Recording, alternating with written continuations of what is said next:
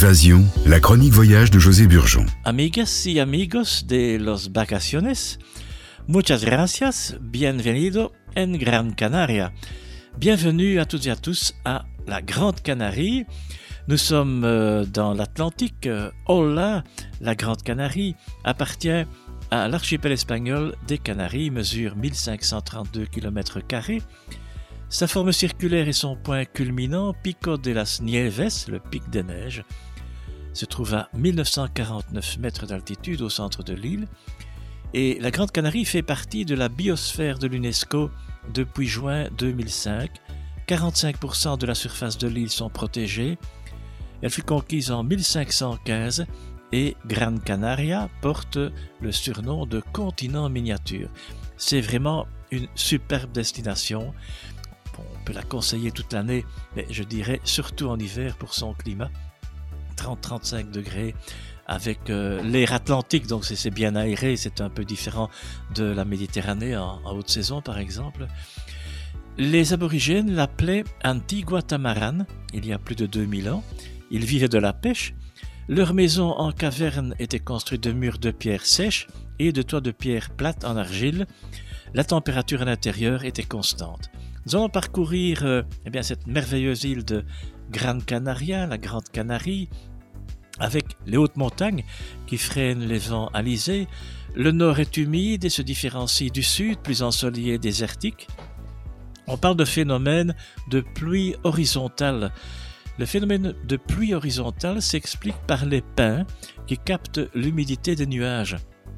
Ils traient les nuages, me disait le guide sur place, de nombreuses sources d'eau minérale sont alimentées par ces pluies horizontales, et au cours d'une seule journée, et avec des températures douces pendant 12 mois de l'année, je disais 25-30 degrés vers, midi, début décembre, à Mogan, Playa Amadores, c'était ma, station balnéaire, Playa Amadores, près du port de Mogan, magnifique.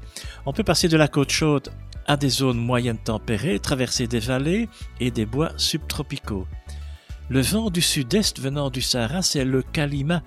Le Kalima change de direction et un tsunami dépose les sables des dunes de Maspalomas sur 400 hectares. C'est un endroit merveilleux que Maspalomas, avec quelques hôtels également. Donc c'est le, phénomène de, la Kalima, donc le vent du sud qui, qui vient du, du Sahara. Alors les plus hautes dunes ont 25 mètres de hauteur cette zone naturelle protégée est un endroit privilégié et curieux. Nous sommes à Fataga. Fataga se trouve dans la vallée des mille palmiers, c'est ce qu'on appelle là-bas le Grand Canyon. Et ce Grand Canyon compte plusieurs écosystèmes différents, soit 2000 espèces et 700 espèces végétales endémiques. On y trouve notamment des palmiers, agaves, pins, roseaux, phoenix canariensis, châtaigniers, amandiers, oliviers, figuiers, à Fataga, vous rencontrerez peut-être le sculpteur renommé euh, de la Grande Canarie qui s'appelle Louis Montoul lors d'une visite dans ce petit pittoresque village. Nous sommes maintenant dans la caldeira de Tirajana. La caldeira de Tirajana possède un diamètre de 10 km et au printemps se produit une explosion de couleurs.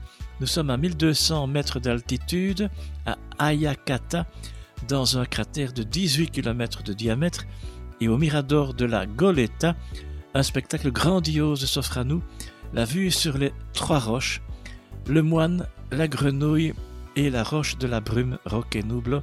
Ça, c'est un endroit merveilleux. C'est, un peu, peut-être l'emblème de l'île au point du paysage. C'est magnifique. Je rappelle au Mirador de la Goleta, ce spectacle avec la vue sur les trois roches, le moine, la grenouille et la roche de la brume, Roque Nublo du Pico de las Nieves, du pic des neiges, ça c'est le point culminant de l'île à 1949 mètres, le panorama est exceptionnel avec une vue sur le Teide, le plus haut sommet de l'Espagne avec 3718 mètres. Là, nous sommes sur l'île de, de, Tenerife. Vous pouvez aussi apercevoir le Pozo de las Nieves, le puits des neiges, un système ingénieux qui permet jadis de produire de la glace. Là, on continue notre escapade dans cette belle île de la Grande Canarie nous sommes à 1500 mètres à Cruz de Tejeda. Cruz de Tejeda fait partie des plus beaux villages d'Espagne et la localité abrite un Parador. Parador, c'est la chaîne hôtelière de qualité, vraiment, ce sont des 4 étoiles. En général, 4 étoiles ou 5 parfois. Une chaîne hôtelière de qualité qui propose des hôtels dans d'anciens châteaux, monastères et autres endroits calmes et pittoresques. Un endroit que je vous recommande aussi, c'est Las Lagunetas. C'est un village, un petit village agricole traditionnel. Et là se trouve la Tierra Guancha. C'est un magasin de produits régionaux, un petit restaurant également, qui propose une délicieuse cuisine canarienne. Au, menu, voilà, nous allons parler un peu de un peu cuisine. Au menu, papitas arrugadas con mojo. Ce sont des pommes de terre en robe des champs, sauce à l'ail, paprika, cumin, vinaigre, huile et sel marin. La grande spécialité, mais ça c'est propre à toutes les Canaries, c'est le gofio. Le gofio, c'est une farine de maïs grillée, servie avec du bouillon et de l'ail frit. Vous avez aussi le fromage frit, el queso frito, corriente verduras con miel, donc les courgettes, carottes et aubergines au miel de palmier, cerdo frito, ce sont des dés de porc frits avec des frites, mais oui, on en trouve aussi là-bas, hein, comme partout. On amène chaque plat l'un après l'autre et tout se trouve à la fin sur la table pour la dégustation. On goûte à tout. Para picar entre todos. Donc on goûte tout. Le miel de palmier s'appelle guarapo. Si on traduit, c'est la sève de palmier. Hasta la semana próxima. Donc on poursuivra notre voyage à la Grande Canarie la semaine prochaine. Merci pour votre écoute. Gracias. Hasta luego. Hasta la vista.